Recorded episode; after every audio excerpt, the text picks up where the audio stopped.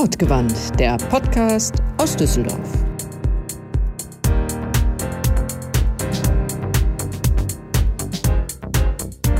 Manchen Menschen hört man einfach gerne zu. Meistens sind es die, die lieben, was sie tun, ganz bei der Sache sind. Aus Überzeugung, aus Leidenschaft, warum auch immer. Mit diesen Menschen sprechen wir bei Wortgewandt.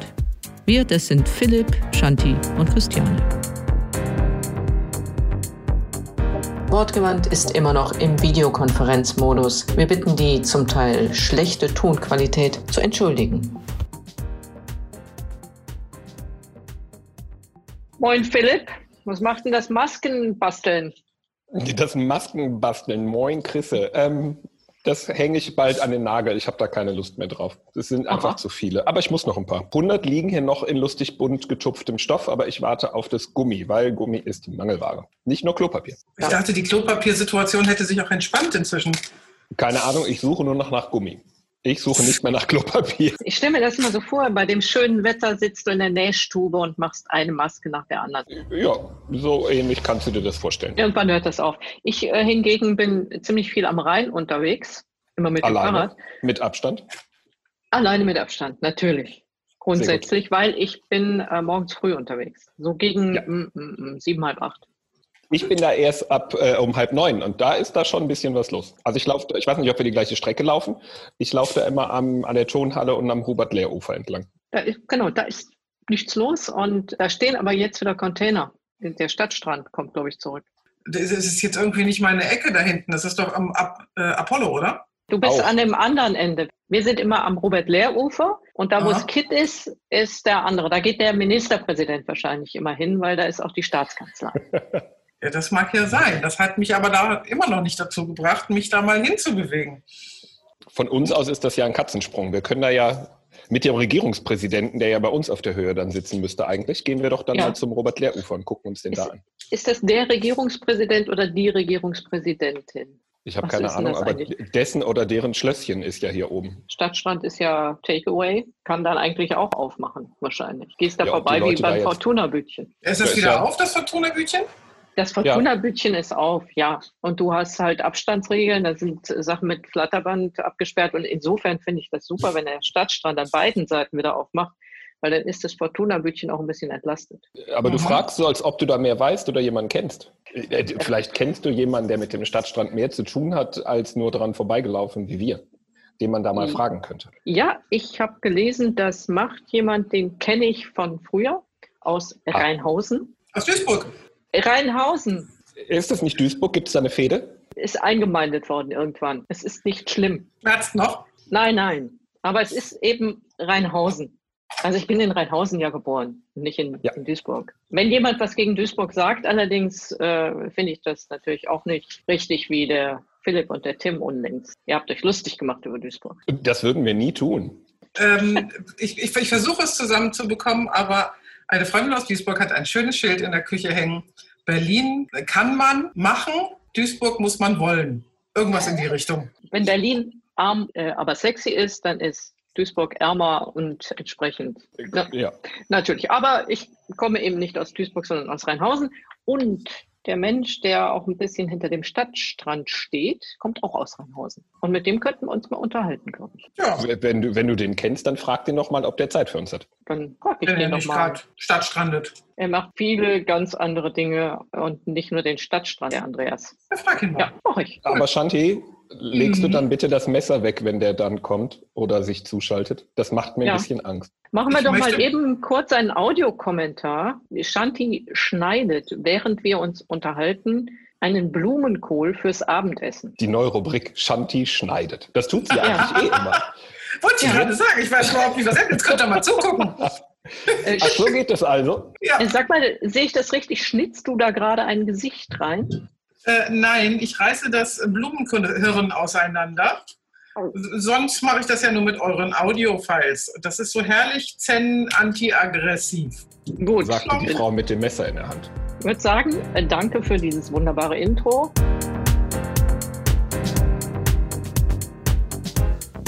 Was für ein großes Glück, genau dort angekommen zu sein, wo man immer hin wollte. Klingt nach Ende, ist es aber nicht, denn unser heutiger Gast ist mittendrin in seiner Geschichte. Sie handelt vom guten Leben in der Stadt und davon, wie es besser werden kann. Nicht für wenige, sondern für alle. Wortgewandt freut sich heute auf Andreas Knapp, den Mann, der Häuser wach küssen kann. Herzlich willkommen bei Wortgewandt, Andreas Knapp. Ja, danke schön, freue mich sehr. Ich stelle dir äh, vielleicht erstmal die beiden anderen vor. Das eine ist die Shanti. Eigentlich heißt sie Nicole Schönbeck. Die Geschichte, warum sie Shanti heißt, erspare ich dir. Sie ist Artdirektorin bei uns in der Agentur und Mitgesellschafterin und macht quasi alles möglich von äh, Websites über Podcasts bis zu mhm. seinen Filmchen. Der Philipp ist Maßschneider und mhm, macht eigentlich, eigentlich will er gerade seine Frühjahrskollektion machen, aber ja. Corona ist da ein bisschen so ähm, ja, dagegen und er macht für die Innung, glaube ich, und aber auch für, für Geld für die Kindertafel gerade Masken. Mhm. Sehr schön. Das finde ich eine super ja. Idee. Das macht ja viel im Moment und ich finde das ganz, ganz toll, dass ihr ja. euch da so engagiert. Ist gut. Ja. Das ist so eine Win-Win-Situation für uns, die wir eine Masken brauchen, für die Kinder, mhm. die Hilfe von der Tafel brauchen. Nur für den Philipp. Da ist das, das dritte Win ist da echt nicht drin. Aber egal. Wir starten unseren Podcast immer mit zwei Fragen, nämlich wo kommst du her und wo willst du hin? Mhm, okay. Wo komme ich her? Ich komme, ähm, du wirst es wissen, Christian, ähm, weil witzigerweise, wir haben uns irgendwie, ich glaube, 35 Jahre nicht gesehen. Und wir kommen aus der gleichen Stadt. Wir sind zusammen zur Schule gegangen, was wir, ja. was dich jetzt wieder, jetzt sind wir uns wieder über den Weg gelaufen, was ich ganz, ganz toll finde. Ähm, ich bin geboren in Duisburg-Rheinhausen. Das ist mhm. wirklich mitten im Ruhrpott und bin da auch zur Schule gegangen, habe da mein Abitur gemacht, 1985 und bin dann, habe dann Zivildienst gemacht und so weiter und habe dann irgendwann 87 hier in Düsseldorf ein Praktikum angefangen und hab, äh, wollte Architektur studieren und habe dann auch Architektur studiert ab 88 und habe aber ein Jahr vorher schon hier ein Praktikum gemacht in einer Schreinerei auf der Hohe Straße in der Altstadt, in einem Hinterhof, in einer Schreinerei bei einer Schreinerin sozusagen. Das hat mich so dermaßen geprägt, dass ich gedacht habe, ich kam ja nur aus, dieser, aus diesem kleinen Örtchen da aus Rheinhausen, was ja wirklich am, am naja, ich sag mal, am Rande des Ruhrpots ist. Ähm, das war damals schön, das war wirklich eine nette Situation, aber ähm, für mich war Düsseldorf die große weite Welt. Als ich dann dieses Praktikum gemacht habe, war das für mich komplett anders. Die Menschen waren anders, die Stimmung war ja anders, die, die Atmosphäre war anders. Ich habe das geliebt. Ich habe damals meiner Freundin gesagt, ich, ich will nach Düsseldorf, ich muss dahin. Das ist, das ist meine Stadt. Ich weiß nicht warum, aber ich habe das einfach so gespürt. Und das war total schön, das so zu erleben. Und ich habe dann 88 hier angefangen zu studieren. Mhm. Habe dann äh, irgendwann bei einem Architekten hier gearbeitet, habe Krankenhäuser gebaut und habe dann irgendwann eine andere Geschäftsidee gehabt. Ich habe ähm, immer schon Spaß gehabt an vielen kleinen Geschäftsideen und ähm, ja, so Marketinggeschichten. Ich habe immer großen Spaß an Projekten gehabt. Also ich habe mir dann irgendwas ausgedacht und habe damals äh, so eine Marktlücke entdeckt und habe das war 93, 94, habe ich diese amerikanischen Wasserspender nach Deutschland geholt. Das war mhm. meine Idee. Was ihr das kennt, das sind diese großen Wasserflaschen mit diesen Wasserspendern ja. drunter. Die gab es damals noch gar nicht auf dem Markt und ich habe gedacht, ach, das ist eine coole Idee. Ähm, das mache ich jetzt mal einfach in Deutschland. Und habe dann meine Architekturprojekte an den Nagel gehängt und habe dann gesagt, okay, jetzt mache ich nur noch das ähm, oder jetzt mache ich halt erstmal nur noch das. Und äh, das war nie so geplant, das war aber eine, eine, irgendwie eine gute Idee. Und mhm. ähm, dadurch, dass wir die Ersten waren, waren wir auch immer halt die Vorreiter und sind dann auch sehr, sehr lange und sehr schnell Marktführer geworden in Deutschland. Das heißt, wir sind innerhalb von, von sechs Jahren, wo wir es gemacht haben, sind wir gewachsen von null. Also wir haben hinter, mit dem Hinterhof angefangen auf der Oberbecker Allee, haben da mit einem Fahrer angefangen, ein Freund von mir hat mitgemacht und ich, wir saßen wirklich in so einem ehemaligen, ehemaligen Garage und haben im ersten Jahr, ich weiß nicht, vielleicht 50 von diesen Geräten aufgestellt und im nächsten Jahr dann aber schon irgendwie 500, im nächsten Jahr dann 1500 und so weiter. So ist das wahnsinnig schnell gewachsen. Und wir haben ganz schnell auch zehn Niederlassungen gehabt. Wir hatten über 100 Leute plötzlich. Wir waren, hatten 10.000 Kunden und wir haben Millionen von diesen Wasserflaschen verkauft und wussten gar nicht, was uns geschah. Und ähm, das war eine schöne Erfahrung und äh, eine schöne Idee. Und ich habe das Ganze, also zwei, im Jahr 2000 kam dann irgendwie so ein Gigant, der uns unbedingt kaufen wollte. Und der hat uns dann einfach einen verrückten Preis geboten und hat dann gesagt, so, ich kaufe euch. Und wir haben gesagt, okay, wir waren eher an so einem Scheidepunkt, wo wir den das Wachstum nicht mehr, nicht mehr schaffen konnten alleine und haben dann ähm, die Firma verkauft. Und dann habe ich echt überlegt, was machst du denn jetzt? Was ist denn jetzt deine Lebensaufgabe? Ich war irgendwie gar nicht so richtig glücklich und dachte, es muss doch mal irgendwas passieren. Ich hatte zwar ein bisschen Geld auf dem Konto, ne? aber ich wusste jetzt nicht, was ich tun sollte. Ne? Und habe dann irgendwie anderthalb Jahre erstmal eine Pause gemacht und bin fast verrückt geworden und habe dann gesagt, jetzt muss irgendwas anderes passieren. Und dann kam einer um die Ecke und hat mir ein Architekturprojekt angeboten. Hat gesagt, Mensch, hier wollen Sie nicht investieren? Das war damals auf der Yorkstraße, eine große, denkmalgeschützte Wohnanlage. Ganz, ganz schön, 13 Mehrfamilienhäuser. Und mhm. sagt, Mensch, wollen Sie nicht investieren? Das war die erste Frage. Und habe gesagt, ja, würde ich machen. Und die zweite Frage war dann, wollen Sie das Projekt nicht übernehmen? Sie sind doch am Fach, haben Sie nicht Lust drauf? Und da wusste ich in dem Moment, okay, das ist genau mein Ding. Und jetzt mache ich einfach schöne Architektur, nehme mein Geld, kaufe Objekte, baue die entsprechend um und mache das, was mir immer schon Spaß gemacht hat.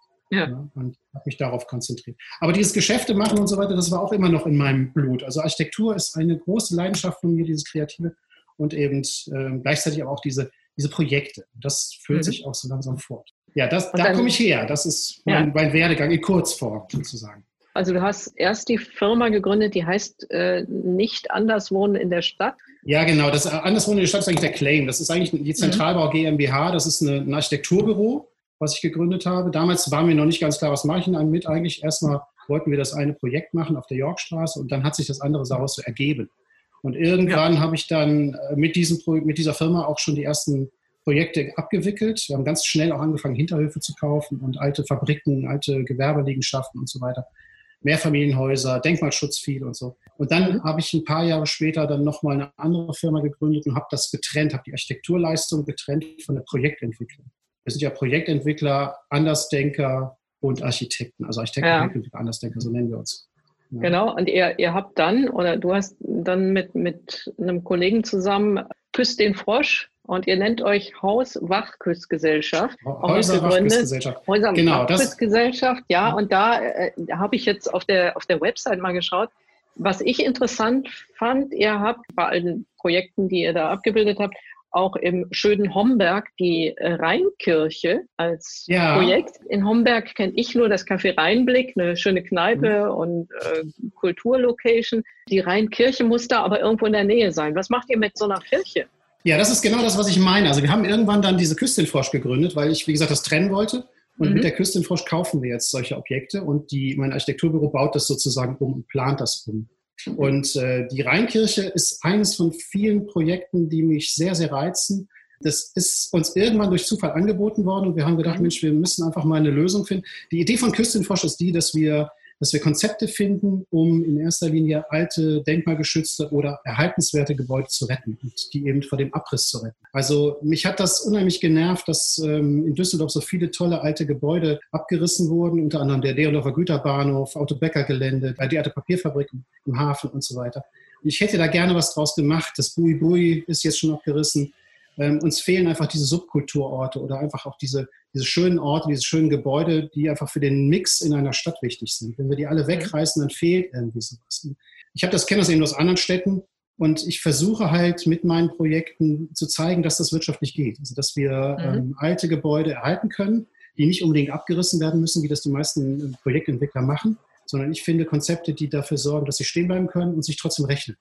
Und das ja. haben wir mit der Kirche auch versucht. Die Kirche war ein Sorgenkind von der Gemeinde damals. Also die haben uns irgendwann ange angesprochen, haben gesagt, wir haben hier eine alte denkmalgeschützte Kirche, wunderschön, direkt am Rhein gelegen, tolles altes Gebäude, also wirklich historisch 1894 gebaut. Und sagten, wir können uns das nicht mehr leisten, diesen Unterhalt für diese Kirche zu bezahlen. Wir haben auch zu wenig Besucher einfach. Was können wir mit dieser Kirche machen? Oder wir bieten sie zum Verkauf an und hoffen, dass die natürlich in gute Hände kommt. Und dann haben wir lange mit denen verhandelt und haben denen unser Konzept vorgestellt und haben gesagt, wir wissen noch nicht genau, was wir aus der Kirche machen, aber wir machen was draus. Und ähm, haben dann mehrere Sachen durchexerziert, haben einfach überlegt, was kann man tun, haben auch mit der Stadt natürlich gesprochen, kann man da eine Veranstaltungskirche reinmachen, könnte man da ein Restaurant reinmachen oder eine Kindertagesstätte oder Coworking Space oder was auch immer. Wir hatten 100.000 Ideen. Am Ende sind wir aber auf ein Kolumbarium gekommen, eine mhm. Grabeskirche weil das ja. eigentlich so der würdevollste Umgang mit so einer Kirche ist und wir wollten möglichst wenig an dieser Kirche verändern. Ja, dann haben wir sozusagen eine Geschäftsidee aufgetan oder geboren, haben äh, überlegt, wie funktioniert das, haben selber eine, eine Gesellschaft dafür gegründet, die Columba GmbH nennt sich das. Die wird also demnächst der erste freie deutsche Friedhofsbetreiber sein, der einen unabhängigen Friedhof betreiben wird. Also der, der ist äh, konfessionsübergreifend, der ist nicht gebunden an einen Bestatter, was ja auch nochmal ganz wichtig ist, weil die meisten Kolumbarien sind an Bestatter gebunden. Das heißt, nur ein Bestatter lässt seine Kunden sozusagen auch da rein. Wir werden das also öffnen für alle Bestatter und für alle Homberger, Duisburger, umliegenden Menschen, die sagen, wir möchten gerne in einem schönen Gebäude bestattet werden oder meine verstorbenen Angehörigen möchten, mhm. sollen da bestattet werden. Das ist, wir, wir, schaffen da eine ganz, ganz tolle Atmosphäre, ohne eben diese Kirche großartig kaputt zu machen. Und das ist ja. die Idee. Und das haben wir wirtschaftlich durchgekalkuliert und haben gesagt, geht das? Und haben festgestellt, ja, das geht ganz gut, wenn man das richtig macht. Und wir sind gerade dabei, die Innenarchitektur zu machen, so in den letzten Zügen sozusagen mit dem Denkmalamt, mit, der, Denkmal, mit dem Landschaftsverband, der hängt da auch noch mit drin, und versuchen das alles eben irgendwie zu regeln. Das ist ein Projekt von vielen, wo man eben mhm. ein Haus wachküssen kann. Das ist, was wir machen, die Kirche. Sehr schönes Projekt. Ja, kann ich mir auch gut vorstellen, da was draus zu machen. Ich hatte nur den, äh, die Artikel dazu gelesen, dass äh, auf keinen Fall Wohnungen rein sollen und auch nicht für Rotlichtbetrieb vorgesehen ja, genau. sein sollen. Genau, wir haben, ja, wir haben in unserem Kaufvertrag zwei Sachen drinstehen, dass man, äh, die man nicht machen darf. Das heißt, wir dürfen keine Moschee reinmachen und wir dürfen kein Rotlichtmilieu unterbringen. Das sind die beiden Bedingungen, die wir von der Kirche, der Kirchengemeinde ja. sozusagen auferlegt bekommen. Ja, genau. Bedingungen, die man vielleicht gerade noch ermöglichen kann. Da haben wir auch gedacht, das ist okay. Als alltäglich. nee, das ist okay. Damit konnten wir auch leben. Und das, die waren sehr, sehr nett mit uns und die sind natürlich auch sehr, sehr froh, dass das in richtige Hände gekommen ist und dass die Kirche weiterlebt, dass auch vor allem die ganzen Bürger, die da leben, die da auch zum Teil getauft wurden, ihre Hochzeit gefeiert haben, dass die auch diese Kirche weiterhin nutzen können. Wir wollen die auch öffnen, wir wollen da auch kulturelle Anfang bis zum Ende. Ganz genau, ganz genau. Das ja. ist eigentlich eine sehr schöne Nutzung für so eine alte Kirche.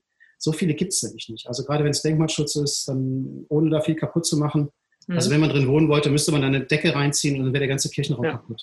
Das ist ja. schon mal das Erste und das wollten wir halt nicht. Und deswegen haben wir gesucht nach einer Idee, die da funktioniert. Und wir, ja. wir, gehen dann halt auch mit diese Schritte weiter. Also wir machen dann auch, wie gesagt, direkt eine Firma dazu und äh, versuchen das Ganze so auf die Beine zu stellen, dass das dann eben in Eigenregie funktioniert. Also wir verkaufen manchmal auch Objekte, aber wenn das so spezielle Sachen sind, dann behalten wir die einfach im Bestand. Aber das muss ja dann ein unheimlicher Rattenschwanz sein, der da, also ein positiver Rattenschwanz, aber ein langer, der da hinten dran hängt, wenn man zu dem Objekt auch noch direkt die GmbH gründet oder die Gesellschaft gründet, die dann eben die, dieses Kolumbarium betreibt. Das ist ja wahrscheinlich nicht das Einzige. Wie viele Projekte nee. oder wie viele Gesellschaften gibt es denn da noch so hinten dran? Ah, es gibt schon noch ein paar, aber ähm, ihr kennt ja den Stadtstrand auch, ähm, ihr kennt auch den Bunker beispielsweise. Das sind auch alles so Projekte von mir. Aber ich, dadurch, dass ich das ähm, schon sehr früh gelernt habe, wie das funktioniert, wenn man Firmen gründet und wenn man die auch wieder veräußert, nachher, also einer den Veräußerungsprozess äh, von meiner damaligen Wasserfirma, der hat mich so sehr geschult, dass ich genau weiß, wie sowas funktioniert. Also ich habe damals, also mein, mein Kaufvertrag war ungefähr 10 Zentimeter dick, weil da waren riesige Beratungsfirmen mit im Boot. Also da, das war eine Due Diligence, so heißt das, da wird alles genau geprüft. Dann hatten wir Price Waterhouse, Baker McKenzie da mit drin und so weiter. Also das war mhm. ein Riesenbrimborium und wir waren natürlich ganz jung damals. Ich war, ich war 36, als ich die Firma verkauft habe. Und mein, mein Partner war 30. Ne? Also wir haben das gerade mal so aufgebaut gehabt und haben dann, mussten dann durch diese harte Schule durch. Dadurch ja. wussten wir oder wissen wir jetzt aber auch, wie es geht. Und deswegen schockt mich das nicht, eine Firma aufzumachen, eine Firma zu gründen und da einen Geschäftsführer einzustellen und das Ganze auf die Beine zu setzen. Ähm, das ist aber eine Gewohnheitssache. Also klar, für jemand anderen ist das vielleicht ein, ein Riesenberg, der da vor einem sitzt. Aber für mich ist das nicht mehr so schlimm, weil ich das schon so häufig gemacht habe. Und weil mir das auch viel Spaß macht. Das, nicht mehr so das hört, komisch, das hört sich komisch an, aber das ist so. Das ist wie mit den Projekten, mit den Architekturprojekten. Also wenn man da eine gewisse Anzahl gemacht hat, dann weiß man, was auf einen zukommt. Und dann kann man das auch einschätzen. Da ist man auch ein bisschen risikobereiter. Dann kauft man auch schon mal einen Bunker und sagt, okay, dann machen wir was draus. Ja, aber was ist jetzt eigentlich aus dem Bunker geworden? Also das ist der Bunker in Bilk, muss man dazu mhm. sagen. Das Bilk ist richtig, ne? Aachener Straße, genau. Mhm. Ja. Und was, was ist daraus geworden? Wir machen folgendes. Ähm, wir bauen oben auf den Bunker fünf Wohnungen drauf, aufs Dach. Äh, mhm. Zweigeschossige Wohnungen mit zwischen 100 und 150 Quadratmeter, 154 glaube ich. Und die sind ganz spektakulär, weil die haben ein, eine untere Etage und eine obere Etage und von der oberen Etage, das ist so ein Wohnkubus, da ist Küche, Essen, Wohnen drin untergebracht, unten drunter sind die Schlafräume halt. Und man guckt von diesen, also man ist dann im sechsten Obergeschoss und schaut über die Dächer von ganz Düsseldorf. Und man schaut von da aus wirklich bis fast nach Köln runter, bis zum Grafenberger Wald, bis zum Rhein. Man sieht den Rheinturm, man sieht alles, was man eigentlich gerne sehen möchte. Es ist wirklich ein ganz toller Blick. Ich war die Tage gerade nochmal oben. Und die Idee ist einfach, dass wir dort oben fünf sag ich mal, angemessen teure Wohnungen bauen, die wir verkaufen.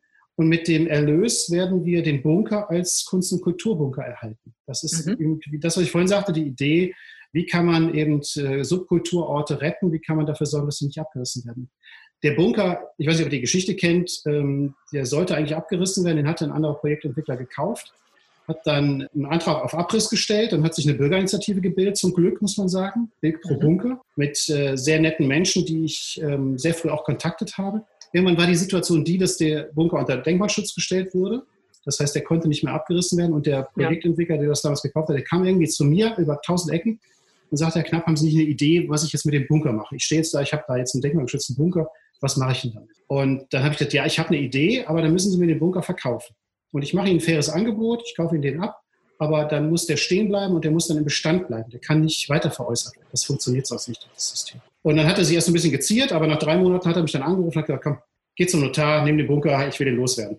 Und da habe ich mich natürlich sehr gefreut. Und dann haben wir gesagt, okay, jetzt machen wir da ein schönes Projekt draus und machen eben Kunst- und Kulturbunker. Also wir haben sieben Etagen im Bunker. Wir haben eine Etage mit Lagerräumen, die wir auch brauchen für die Wohnungen und für Externe. Wir haben eine, eine Etage, die wir eigentlich nutzen wollten als Vertical Farming.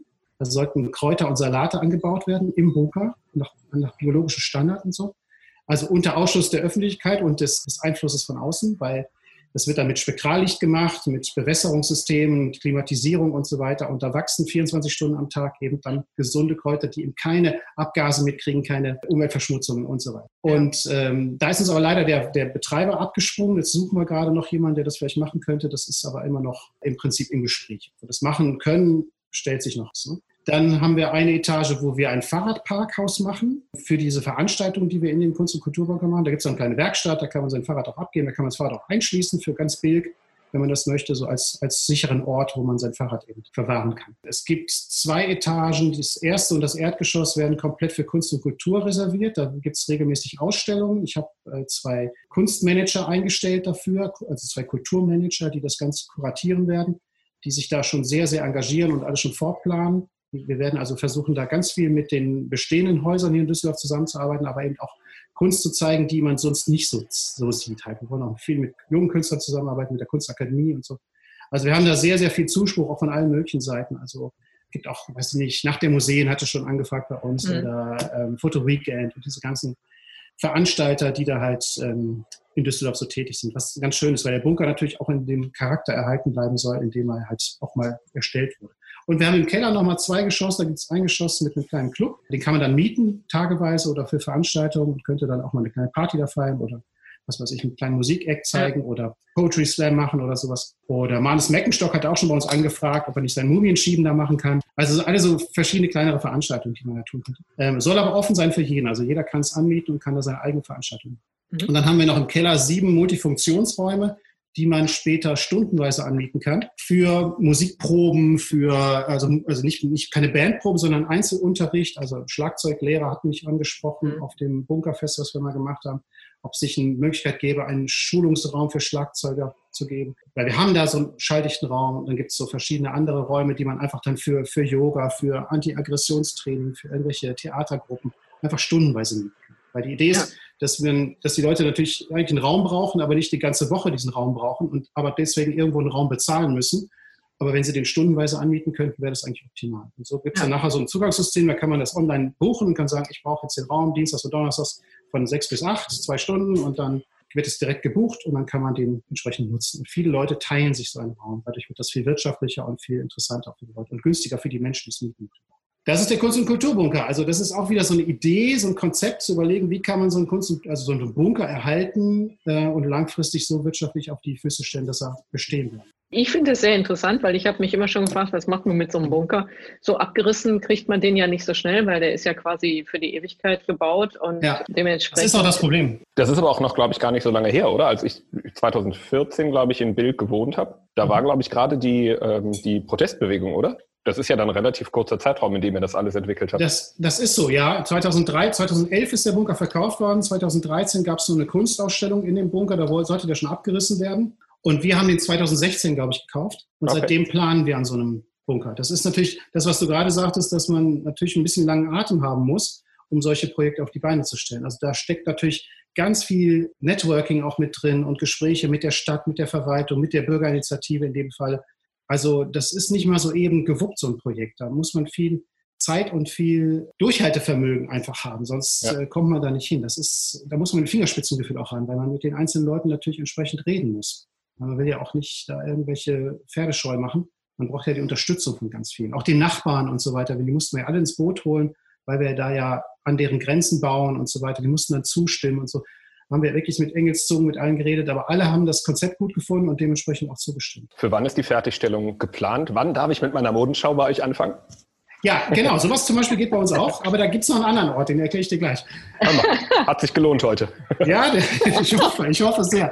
Ähm, also geplant ist, dass die Wohnungen bis Ende des Jahres fertig sind. Also Und die sind alle verkauft, dran. nehme ich an, oder? Nein, nein, nein. Das ist ja der, der Trick, den wir machen. Ja. Wir verkaufen alle Wohnungen immer erst nachher. Wir bauen Aha. die fertig, komplett, sodass die aus einem Guss sind und verkaufen sie dann nachher an diejenigen, denen es gefällt. Und wir müssen ah, also damit also nicht keiner reinquatscht. Genau, wir Ach, sind unsere eigenen Bauherren und das ist natürlich Gold wert. Und das ist was, was echt ja. so ein schönes Arbeiten ist, ähm, weil es geht schneller im Endeffekt, weil wir das alles entscheiden. Wir können es nicht aus einem Guss machen mhm. und es ist nicht so, dass wir nachher sagen, naja, hätte besser werden können, wenn da keiner mit rumgequatscht hätte. Weil es ich ist oftmals wirklich so. Ne? Es tut mir leid, das so ja. sagen zu müssen, aber es verzögert alles und es macht es schwieriger weiß ja jeder, der Kunden hat. Der, der Philipp zum Beispiel, wenn er für mich äh, einen Anzug ja. machen muss, weiß der, der kann den nicht bunt machen, der muss in freundlichem Schwarz sein und so. Äh, ich muss immer die lebens, lebensfrohe Farbe unterbringen, irgendwo. Ja. Ich verstehe es. Jahres Schwarz, genau. Ja, genau. Ja, also ähm. äh, be bevor wir zur, äh, zur Modenschau kommen oder zur Location mhm. für die Modenschau von Philipp, mhm. vielleicht tauscht ihr hinterher okay. nochmal Nummern aus.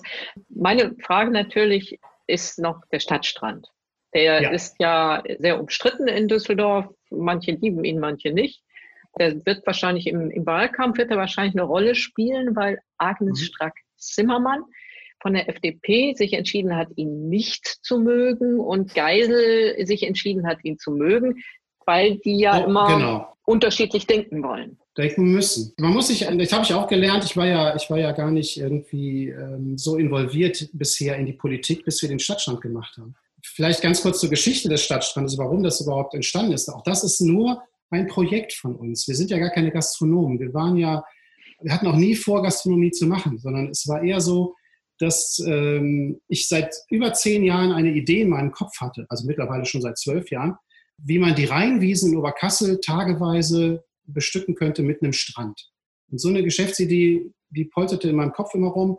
Also eine ganz einfache Geschichte. Man, man hat ein paar Studenten, man schafft äh, sich die oder holt sich die Genehmigung, die Rheinwiesen zu nutzen. Man fährt morgens mit LKWs hin, packt alles aus, stellt die Liegestühle hin, die Sonnenschirme, hat einen Getränkewagen dabei und einen Toilettenwagen und sagt, so, jetzt ist hier Strand, also Pop-up-Strand sozusagen. Und abends räumt man alles wieder weg, guckt, dass der Dreck weg ist, dass keine Spuren hinterlassen werden und am nächsten Tag, wenn es regnet, ist halt kein Strand. Aber wenn am nächsten, nächsten, nächsten Tag wieder schönes Wetter ist, fährt man wieder hin und macht es wieder. Also eigentlich ein ganz simples Konzept. Mhm. Und dann hat die Stadt irgendwann diese Stadtstrände ausgelobt. Und es war ja so, dass die Stadt vorgegeben hat, welche Standorte das werden sollen. Ne? Also das wisst ihr auch. Also die haben ja gesagt, es gibt drei ja. Standorte, am Robert-Lehr-Ufer, an der Turnhalle und am Kitt.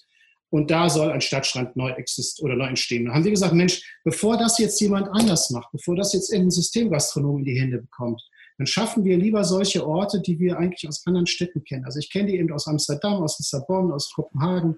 Überall gibt es diese unkomplizierten, einfachen Orte, die nicht unbedingt Sand brauchen, die einfach da einen Container hinstellen, ein paar Stühle hinstellen, am liebsten Paletten, irgendwelche coolen Mülltonnen oder, oder Öltonnen, die dann irgendwelche Blumen drin haben oder sowas. Mhm. Also so ganz unkomplizierte, schöne Dinge, wo man sich einfach wohlfühlt. Das wollte ich schaffen. Und es sollten Orte werden, das war ja auch unser Konzept damals, was wir vorgestellt haben, wo sich keiner ausgegrenzt fühlt, wo im Prinzip eine öffentliche Wiese weiterhin als öffentliche Wiese funktioniert. Jeder kann sein eigenes Zeugs mitbringen, sein, sein eigenes Essen, seine Getränke, kann sich dazwischensetzen. Ist herzlich willkommen. Der kann sogar unsere Möbel benutzen, sein eigenes Getränk, sein eigenes Getränk mitbringen. Mhm. Ähm, wir wollten also ein ganz, ganz offenes Konzept schaffen und haben uns damit dann halt beworben ähm, und haben gesagt, gut, wir machen das einfach. Ne? Bevor das jetzt jemand Falsches macht, versuchen wir drei coole Orte nach Düsseldorf zu kriegen, die eben anders sind als das, was wir so von der Köhe und so weiter kennen. Wir wollten einfach, dass das ja, dass die Leute so entspannte, chillige Orte bekommen. Wir wollten kein Ballermann, wir wollten um Gottes Willen keine laute Mucke, keine tanzenden Horden dort haben und keine Sangria-Eimer oder sowas. Ganz im Gegenteil. Wir wollten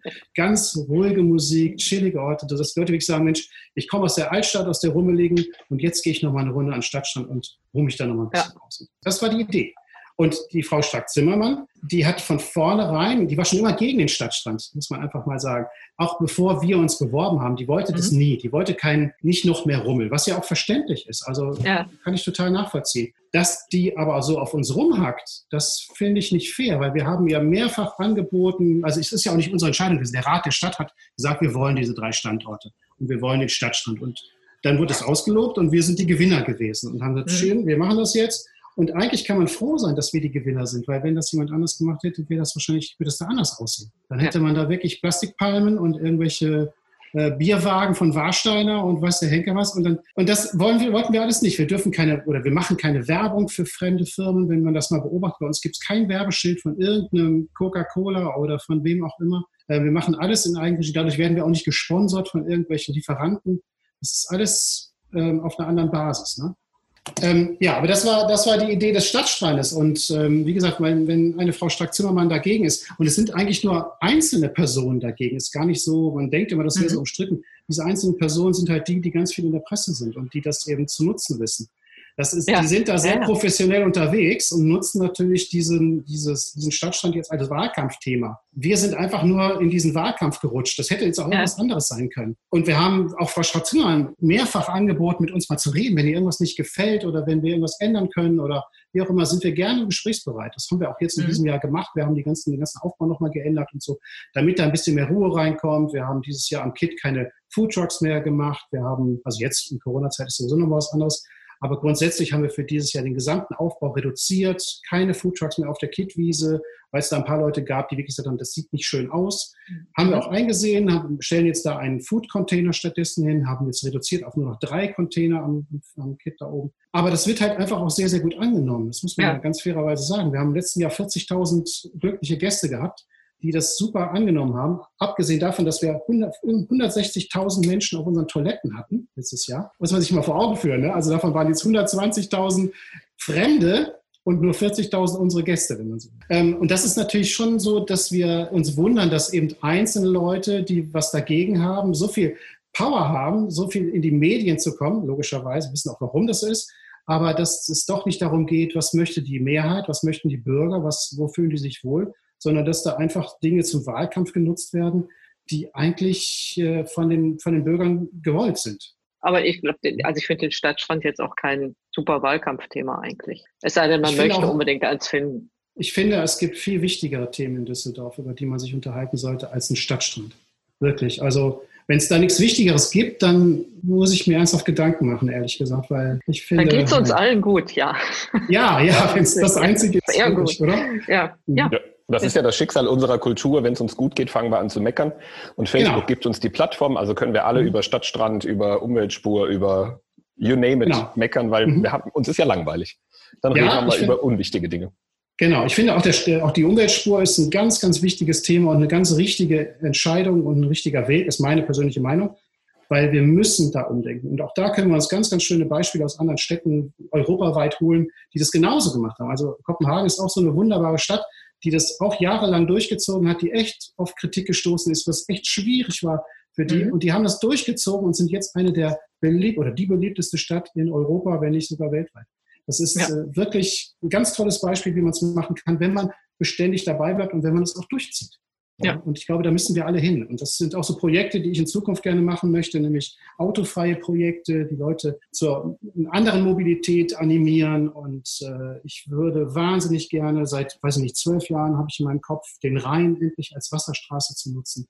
So wie das mhm. in London passiert, in Paris passiert. Ich würde gerne Wassertaxis dort äh, etablieren, die die Leute zwischen Duisburg, Krefeld, Neuss, äh, was auch immer mit Düsseldorf verbinden, um dann staufrei morgens in die Stadt reinzufahren, mitten umzusteigen sozusagen in der Altstadt auf den E-Roller, dann zur Arbeit zu fahren, abends ganz gemütlich mit dem Schiff wieder nach Hause zu fahren und da eben kostengünstig irgendwo am Rhein zu leben, zu wohnen.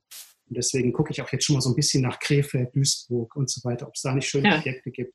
Und das ist ganz nett, weil die Städte mich auch selber kontakten und sagen, Mensch, das, was ihr da in Düsseldorf macht, ist ja ganz schön. Wollt ihr nicht mal nach Düsseldorf, äh, nach Duisburg kommen? Wollt ihr nicht mal nach Krefeld kommen? Wir haben ja auch schöne Objekte, die brauchen euch. Und das ist ja. nett. Und wir sind gerade dabei, eben auch in Krefeld einige Sachen zu machen. In Duisburg sind wir ja schon dabei. Ja, dann hast du auch die, die zweite Frage vom Anfang jetzt beantwortet. Die, wo wollt ihr hin? Ja. Oder wo willst du hin? Ja. Ja, ich muss natürlich sagen, eigentlich bin ich genau da, wo ich hin wollte. Ich will gar nicht noch woanders hin. Ich habe schon noch so ein paar Ideen in meinem Kopf, also die alle werde ich gar nicht realisieren können. Da brauche ich, oder ich brauche Leute, die es einfach dann machen. Also ich muss ja. das auch nicht alles selbst tun. Es ist schon toll, mhm. wenn es überhaupt gemacht wird und wenn einfach meine Idee dann irgendwann mal realisiert wird. Also ich bin da jetzt nicht so engstirnig, dass ich denke, das muss ich unbedingt alles machen. Ja. Aber ich fände es gut, wenn es passieren würde, weil ich glaube, dass das gute Ideen sind. Und logischerweise, sonst würde ich es nicht ausdenken. Aber ähm, ich glaube, dass viele davon wirklich nicht so schlecht sind. Und, und man sollte darüber nachdenken und gucken, wer kann es realisieren. Und eigentlich muss ich sagen, bin ich da, wo ich immer hin wollte, auf so einem, auf dem Weg. Ich habe mir auch überlegt, will ich irgendwann aufhören, das zu machen? Und das ist eigentlich nicht so. Das, was ich gerade mhm. mache, mit den vielen, vielen verschiedenen Projekten. Ich habe gut Arbeit, ich habe gut Stress, ganz klar. Viele Projekte, aber es macht mir wahnsinnig viel Spaß. Ich habe tolle Leute, mit denen ich arbeite. Ich habe 15 Mitarbeiter, die jeden Tag hier mit mir die Sachen spinnen und so.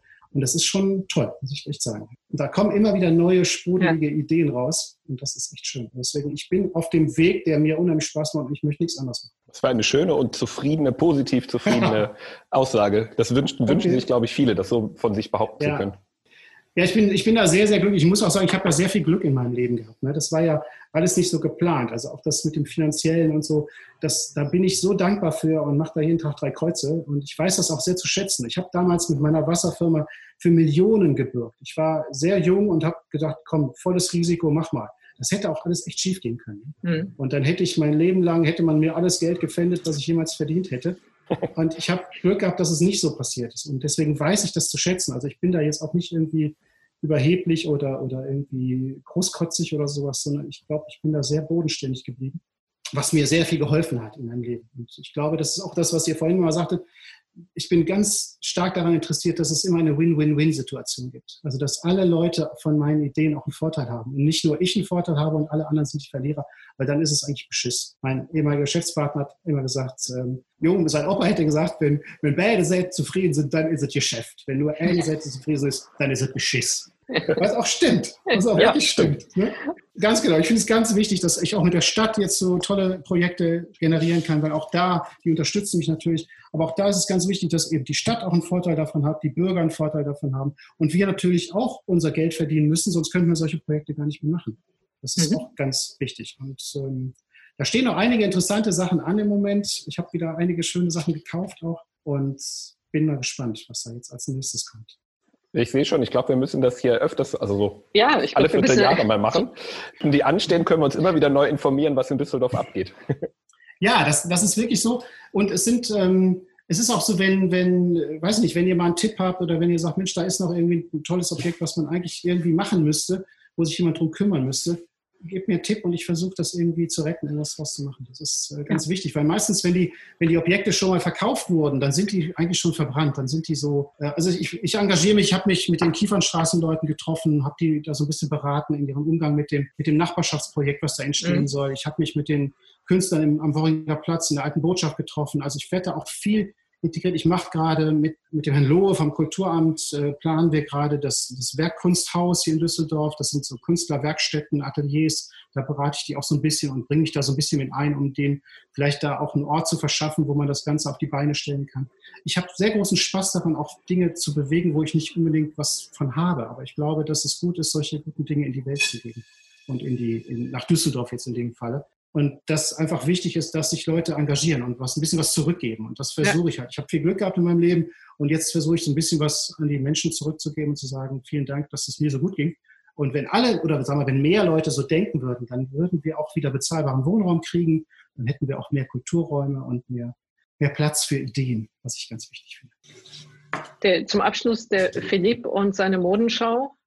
Mhm. Äh. Genau, da sollte es noch einen Geheimtipp geben. Ja, genau, ich gebe dir noch einen Geheimtipp. Pass auf, der, der dritte Standort, ähm, der Stadtstrand am, an der Tonhalle, das ist ja, ja der Kult, Kunst- und Kulturstrand. Ich weiß nicht, ob du das weißt, aber mhm. da gibt es eine, eine Containerlandschaft, die wir dort aufbauen, mit mehreren, also Containern übereinander gestapelt. Da gibt es einen kleinen Turm und so weiter. Und da soll es regelmäßig Veranstaltungen, also jetzt mal vorausgesetzt, wir überstehen diese Corona-Geschichte irgendwann mal, aber man kann ja vielleicht auch da auch über andere Wege nachdenken. Aber eine Idee ist auch, dass dort eben Tango-Tanzen angeboten wird. Abends gibt es vielleicht Open-Air-Kino für alle kostenlos. Es gibt Modenschauen, es soll, soll Kunstausstellungen dort geben, es gibt Poetry Slam, da gibt es eine kleine Bühne, da kann man eine kleine Band spielen und so weiter. Da soll ganz, ganz viel passieren. Wir sind gerade dabei, mit äh, Düsseldorfer Street Art-Künstlern das Bemal, also die Bemalung dieser Container zu besprechen. Ähm, und wir glauben einfach, dass wir so einen Ort halt in Düsseldorf auch noch brauchen. Also die anderen beiden Orte, sagen wir, Kit ist ja so, also die wieder, dieser Kit ist ja so ein bisschen äh, Mainstream, da sind sehr viele Touristen, aber sehr viele nette Menschen, die da tagtäglich ein- und ausgehen. Am Robert-Lehr-Ufer sind die Leute, die wirklich chillen wollen, die kommen da abends mit Fahrrad hin oder zu Fuß und trinken noch einen Absacker und fühlen sich da super wohl. Und der dritte mhm. Standort soll halt wirklich der Kunst- und Kulturort werden, wo jeden Tag auch irgendwas anderes passiert. Und da kann ich mir auch sehr gut Modenschauen natürlich vorstellen. Und das ist wir ganz offen für alles. Aber ich kann mir auch im Bunker Modenschauen vorstellen. Sehr ja, gerne. Lass uns weiter darüber reden. Hm? Ja, gerne. Äh, ich ich habe seine Handynummer, ich vermittle dich dann, äh, Philipp, ja? Bitte. Sehr gut. Mach das. das freut mich. da machen wir das so. Ich bedanke mich erstmal oder wir bedanken uns erstmal bei dir, dass du dir die Zeit genommen hast. Ich fand es sehr, sehr interessant. Vielen Dank okay. und ja, War sehr schön mit euch. Macht's gut. Passt auf euch ja, auf. Ja. Ne? Vielen Dank. Ciao, ciao. Ciao, ciao. Danke, ciao. Ja, äh, Christiane, du, hast du mir die Nummer schon geschickt für die Modenschau? Also ich hätte jetzt dringendes ähm, Interesse, mich mit dem Andreas nochmal zu unterhalten. Ja, kann ich dir schicken. Ja, und wir, wir können natürlich für unsere äh, Hörerinnen und Hörer hier den Aufruf nochmal verbreiten. Wer schöne alte Gemäuer in der Stadt kennt, die erhaltenswert sind, aus denen man noch was machen kann, soll sich beim Andreas melden. Bei Küss den Frosch, anders wohnen in der Stadt. Adresse findet man natürlich wie immer bei uns wortgewandt.co. Ich muss so. aber vorwarnen, wenn man deren Webseite anguckt, wird man sehr neidisch auf die Bilder und auf die Wohnungen, die da abgebildet werden. Das darf man eigentlich nicht tun, wenn man irgendwie in der 60 Quadratmeter Wohnung Altbau wohnt. Das ist sehr schön, was die da machen. Wirklich sehr schön. Also man ja. sollte es sich angucken, aber man darf nicht zu Neid neigen zum Beispiel, sondern man muss, sich, man muss sich freuen, schöne Dinge zu sehen. Grün ja. steht uns allen auch nicht so und äh, ja, Neid ja. macht nur Falten auf der Stirn. Ja. Genau, habe ich nicht. Also, ich wollte nur sagen, dass ich den, den Werdegang von ihm ziemlich faszinierend fand. Die Nummer mit einer Idee und sehr viel Risikobereitschaft, die ihm da jetzt die Möglichkeit gibt, das zu tun, was er mit Leidenschaft verfolgt. Ja, das finde ich auch. Also das ist äh, schon sehr beeindruckend und das ist halt, wenn du aus Rheinhausen kommst, dann hast du halt. ja, die vielen Multimillionäre, die sie aus Rheinhausen hochgearbeitet haben. Man möchte gar nicht drüber nachdenken, aus welchen es prekären Verhältnissen die gekommen sind. Philipp, es geht nee, nicht nee, das habe ich auch nicht gesagt. Es Aber ist, aus ist der Haltung, Tiefe der ja? Schwärze der Nacht kommt man dann, man will ja ans Tageslicht und man will ja in die Welt. Na, es, es haben ja tatsächlich schon ein paar geschafft.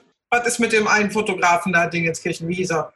Ja, der, der, Lindberg, der war bei meiner Mutter in der Klasse in so, Rheinhausen. Und dann, und dann haben wir ja noch den äh, Komponisten, die Tage aktuell, ne? Ja, Titelmelodie Game of Thrones. Auch Wer ist das? aus Rheinhausen. Ramin Javadi, oh Gott, bei dem Nachnamen, dann verhacke ich mich immer. Ich komme ja aus dem beschaulichen Solingen, da kommen da so Menschen wie Veronika Ferres und Harald Lesch her. Ja, ist toll, super. Und die schönen Messer. Ich hoffe, die schönen Messer und äh, die Shanti hält ihr Messer gerade, Audiokommentar, wieder in die Kamera. Wie weit bist du denn mit deinem Blumenkohl jetzt? Oh mein Gott. Ich glaube, wir müssen aufhören. Wer schmeckt denn die Hollandaise? Für Blumenkohl? Ja, Blumenkohl mit Soße Hollandaise ist mein Kindheitsessen. Oh mein Gott. Okay, so lange ja. halt. Das ist ein bisschen komisch da. Nein, er wird einfach nur ähm, blanchiert und äh, mit äh, vielleicht kleinen Salzkartoffeln zum Grillhähnchen aus dem Bratschlauch äh, kredenzt. Vielleicht auch mit ein bisschen zerlassener Butter oder so. Nicht? Welche Straßenbahn fährt zu dir? Ich würde jetzt einsteigen. Entschuldigung. Äh, Philipp, du kannst jetzt nicht zu Shanti. Ich bringe mein Tupperdöschen mit und dann reicht sie mir was aus dem Fenster. Das klappt bei dir mit dem Wein und dem Toilettenpapier ja auch. Hm. Ja, Christiane aber hat aber extra gesagt, vom Fenster keine Süppelpartys. Habe ich wohl gelesen. Ich, ich konsumiere 50 Meter entfernt. aber wenn, wenn du das bei der Shanti machst, die wohnt im äh, dritten Stock und das aus dem Fenster, naja. Ich bringe eine große Tupperschüssel mit. Wir hören jetzt auf. Sehr witzig. Ja. Ihr macht Witze über mich, oder? Lustig nein, nein. ist, wenn beide lachen. Folge 3 in der C-Zeit. Wir wollen doch das große C nicht immer erwähnen. Ach so. Ich ja. musste dir gerade erstmal folgen. Ja, stimmt. Könnt ihr jetzt sagen, geht raus spielen, wenn ihr zu Ende gehört habt? Also spielen kann man aber eher allein, oder? Ja, man kann, glaube ich, auch noch zu zweit. Also da gehen die Meinungen auseinander, ob man zum Beispiel Tennis oder Badminton auf dem Rheinwiesen spielen darf. Die im Haushalt lebenden Personen dürfen jetzt rausgehen spielen. Genau. die dürfen genau. auf jeden Fall. Ja. Und die Abstand. anderen spielen zu Hause mit der Wii oder der Playstation. Ja. Oh, oder der Xbox. Oder dem Bratschlauch. Oder mit sich selbst. Oder dem, Bra oder dem, na, pfui, dem Bratschlauch, genau. Ja. In diesem Sinne wünsche ich einen schönen Abend. Ja. Bis zum nächsten Mal. Bis dann. Bis zum nächsten Mal. Tschüss. Bis zum nächsten Mal. Tschüss. Ah, ähm, legt ihr auf? Oder? Nö. Nicht? Ach du, dann. Sie Fängst du an zu essen?